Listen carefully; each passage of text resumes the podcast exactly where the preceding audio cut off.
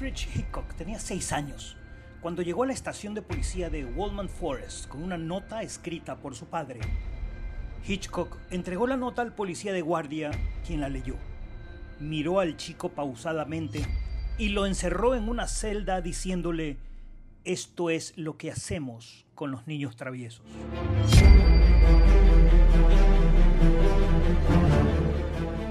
Hola, bienvenidos a un nuevo podcast con la I de Iglesia. Soy Andrés Seminario y hoy vamos a hablar del miedo. El miedo como mensaje, motivo y medio.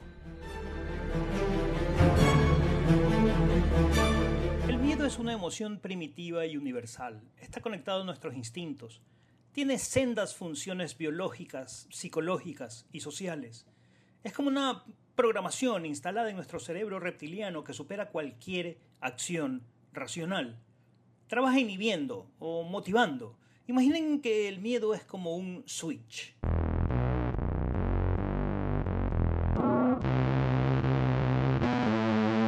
Por cierto, ¿dónde está el miedo? ¿Dónde se aloja? Se aloja en nuestro cerebro reptiliano. El cerebro reptiliano, esta descripción que hizo el científico Paul MacLean en la década de los 60. Tenemos tres cerebros, reptiliano, límbico y córtex.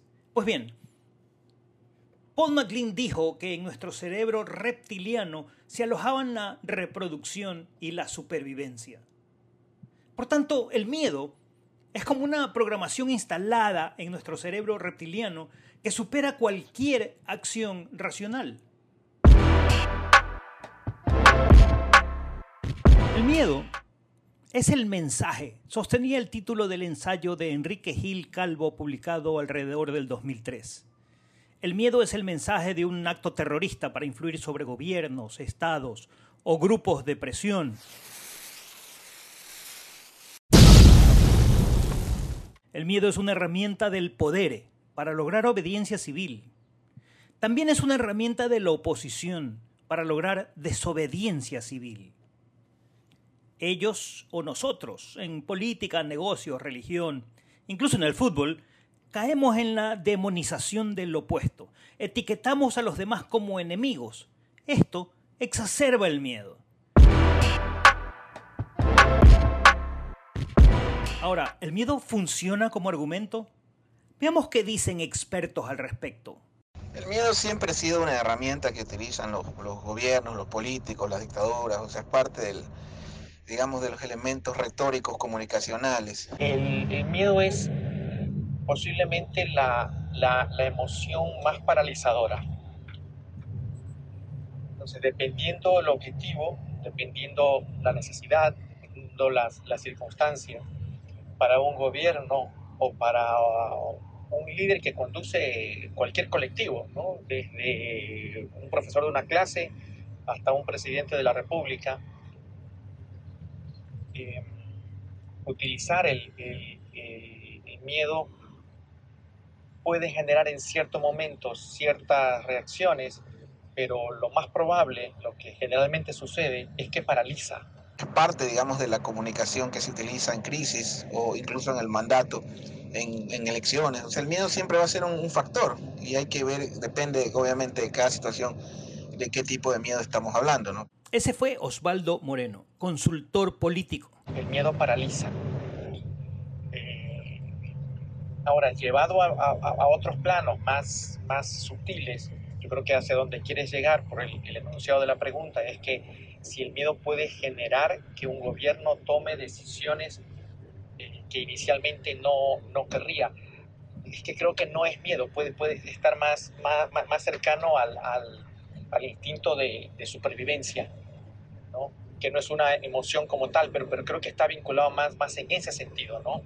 más a un, a un tema de, que, aunque el, miedo puede estar atravesado, pues puede ser un, un, transversal, un eje transversal, yo creo que lo que, que lo que prima más o lo que se activan más son, son instintos como el de supervivencia, como el, de llegar al final, como el de alcanzar la meta, el de, cubrirse, el de taparse. Esas fueron las palabras de Iván Sierra, especialista en marketing y en investigación de mercados y en comportamiento del consumidor.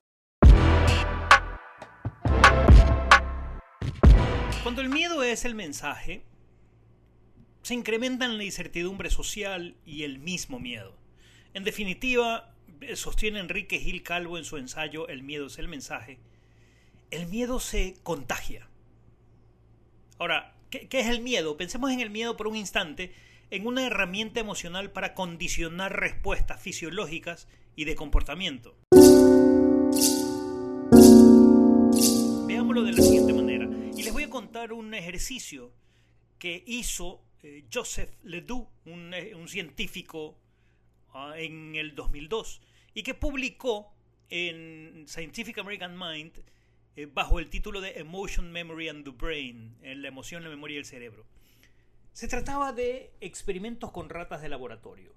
Las ratas de laboratorio estaban expuestas a una luz muy fuerte o escuchaban un ruido fuerte y recibían un shock eléctrico en sus patas. Veían la luz y recibían un leve shock eléctrico en sus patas. Escuchaban este ruido fuerte y recibían un shock eléctrico en sus patas. ¿Qué sucedía? Los roedores respondían a esos estímulos negativos paralizándose, elevando su presión arterial o con sobresaltos. Pero luego de varios experimentos similares, los sujetos respondían automáticamente al ruido o a la luz sin necesidad del shock eléctrico.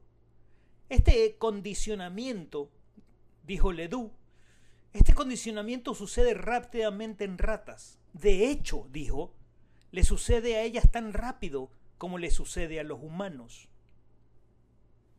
Y en el texto El cerebro político, el papel de la emoción al decidir el destino de una nación, Drew Wesson confirma que las emociones, las emociones controlan las decisiones y dice que esto es aún más evidente en la política.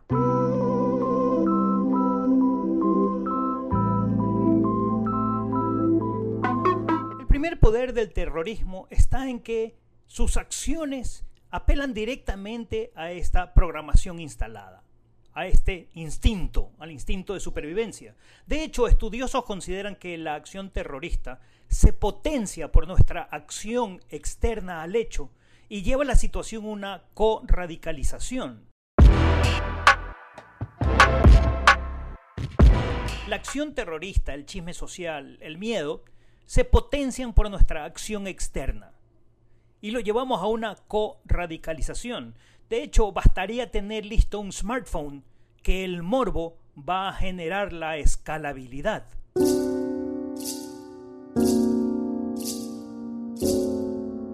Es una herramienta de persuasión. Existe, de hecho, el, mismo Gil Calvo, creo, o es otro autor español, sociólogo contemporáneo, que, usa el término el marketing del miedo.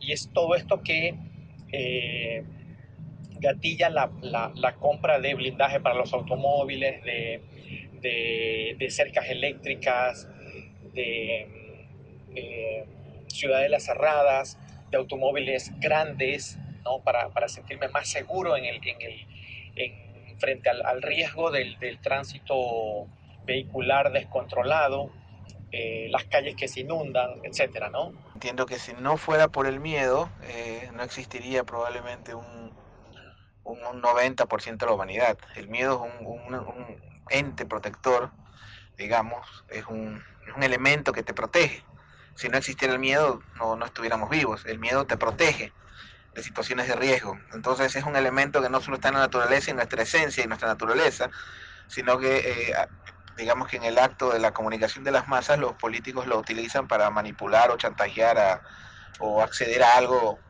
Es como una, una manipulación, como un chantaje que utilizan para acceder a la sociedad. El terrorismo usa los medios para promover el miedo y ahora usa las redes sociales como método de propagación y de escalada de su efecto. ¿Recuerdan en el 2016? ¿Recuerdan el ataque, la filmación del ataque y luego la difusión de un cura degollado en una pequeña localidad de Normandía en el 2016? Fue globalizado inmediatamente. ¿Otros ejemplos? Además, existe también el término de la multiplicación del, riesgo, de la sensación del riesgo, la multiplicación del, riesgo. Si en los años 90 robaban un, celular o, asaltaban un restaurante, habían asaltado un restaurante. Si en el restaurante había 20 comensales, pues eran 20 personas contando que asaltaron el sitio donde estaban comiendo. En este momento, eh, esos 20 comensales luego suben eh, la, noticia a sus redes sociales y por la cámara de, seguridad del, restaurante eh, se, filtra la, noticia hacia redes sociales y ya no son 20 comensales contándolo, son 20 mil o 200 mil o 2 millones de personas contándolo, comentándolo, dándole retweet, compartiéndolo en, grupos de, de, WhatsApp, etc. Entonces ya no hubo 20 asaltados, hubo 20 mil asaltados o 200 mil asaltados. Esas fueron las palabras de Iván Sierra.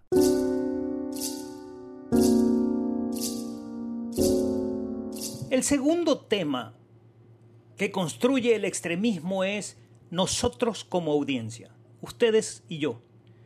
Sí, el terrorismo usa los medios y las redes sociales como método de propagación y escalada de efecto, pero somos nosotros los que generamos la escalabilidad. El terror busca generar un miedo irracional, bueno, siempre es irracional, un miedo entre la gente para influir sobre gobiernos, estados, grupos de presión. ¿Sabían que se inició en la mitad del siglo XIX cuando, qué coincidencia, se desarrollaban los medios masivos y las democracias? De hecho, como anécdota les contaré que los terroristas ya no necesitan llevar su propio equipo de filmación, como tenían los campos de entrenamiento de Al Qaeda en los años 2000. Ahora solo necesitan que la audiencia, que ustedes y yo, tengamos listos nuestros smartphones. Y ellos confían en la escalabilidad que produce el morbo. Es que al parecer somos insaciables a la hora de compartir imágenes. Es el, efecto multiplicador del, uso de la tecnología para, fines comunicacionales, que, multiplica todo. Multiplica las noticias, multiplica los mensajes de autoayuda y multiplica también eh, esta sensación de, riesgo, esto que tú dices, esta sociedad alienada por el, por el riesgo. Una tarde de otoño del 2010, un sociólogo estadounidense de apellido Altheide le dijo al diario La Vanguardia de España. Cito textual. Periodistas y empresarios comprobaron día tras día que el miedo daba audiencia y el terror la disparaba. Y los políticos también descubrieron que atemorizar al público mejoraba sus encuestas y luego sus votos. Así que pasaron de exagerar el miedo a crearlo. ¿Qué mueve más a las sociedades? ¿El miedo o la esperanza? Siempre lo, ideal, lo óptimo es que la esperanza sea una opción. Es, es, lo que finalmente en ocasiones, en elecciones, y vamos al otro lado del miedo, quien logra capitalizar las angustias de los, el miedo, digamos, de los electores, generándoles una esperanza para no ser víctima de esa amenaza, es una opción. Siempre la, la esperanza cuando para reconstruir es uno de los es otro elemento comunicacional, es un tema de cómo lo utilizas a tu favor o en tu contra y también juega mucho las coyunturas. Los seres humanos biológicamente estamos siempre caminando, estamos siempre avanzando, suena redundante, avanzando hacia adelante. Y somos, desde que tenemos uso de razón, conscientes de aquello. Un niño de 7 años eh, sabe que, que conforme transcurre el tiempo va a ser mayor, va a crecer, va a ser más alto va a estar en, cuarto grado, en quinto de básica, en sexto de básica, etc. Y que algún día va a ser un adulto. Los adultos saben que cada día que pasa están, están envejeciendo y que, y que algún momento van a ser ancianos y que en algún momento van a, van a morir. Eso lo sabemos todos. Biológicamente sabemos que caminamos. Por tanto, todas las evocaciones que se nos haga a través del miedo o a través del, de cualquier promesa de cualquier tipo, como esta que está haciendo recurrentemente Rafael Correa en estas últimas semanas, que donde habla de recuperar la patria. Recuperar la, patria implica voltearnos, ¿no? mirar hacia atrás, a recoger algo que se nos ha quedado atrás. Biológicamente es, es, es, es antinatura, es, es antibiológico. ¿no? Nos, nos está pidiendo que mentalmente hagamos algo que normalmente en nuestras 24 horas del día no lo hacemos si hablamos de esperanza, yo creo que lo que acaba de suceder en el Ecuador, al menos a los sectores de izquierda, les da una demostración de que hay, hay una izquierda después de Correa. Y creo que ese fue un error que cometió una vez más la derecha, ¿no? intentando instaurar con medidas de shock eh, para efectos de, tomar una medida en la cual eh, instalaron intentaron instalar en el colectivo que los correísmos tenían la, los correístas tenían la culpa de todo esto y creo que lo que lograron fue, este, digamos, purgar a la derecha, a la izquierda. Hoy día creo que hay un campo enorme para que la derecha genere un liderazgo medianamente fuerte y yo pensaría que tendría muchas opciones.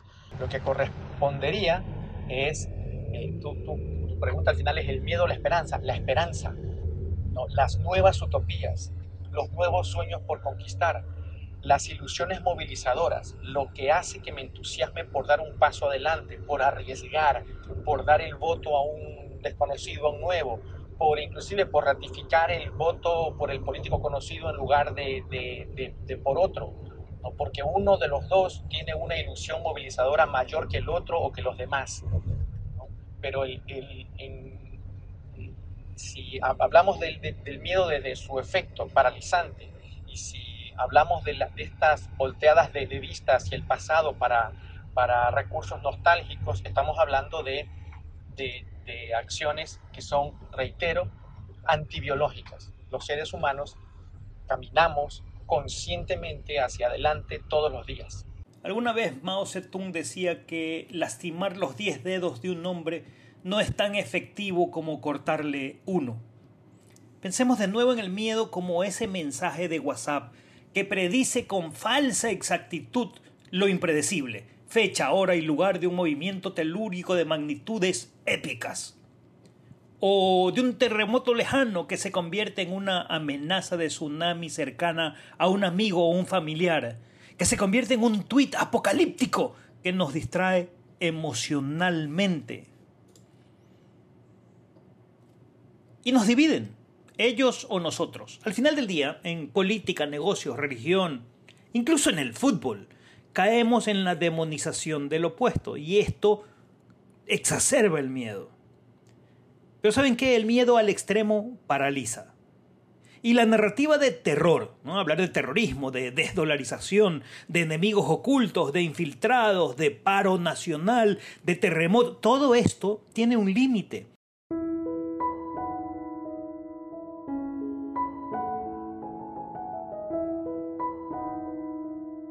Saben, luego de un tiempo la esperanza resuena más. Recomiendo leer un texto que se llama The Affect Effect, Dynamics of Emotion in Political Thinking and Behavior, el efecto afecto, la dinámica de la emoción en el pensamiento y el comportamiento político.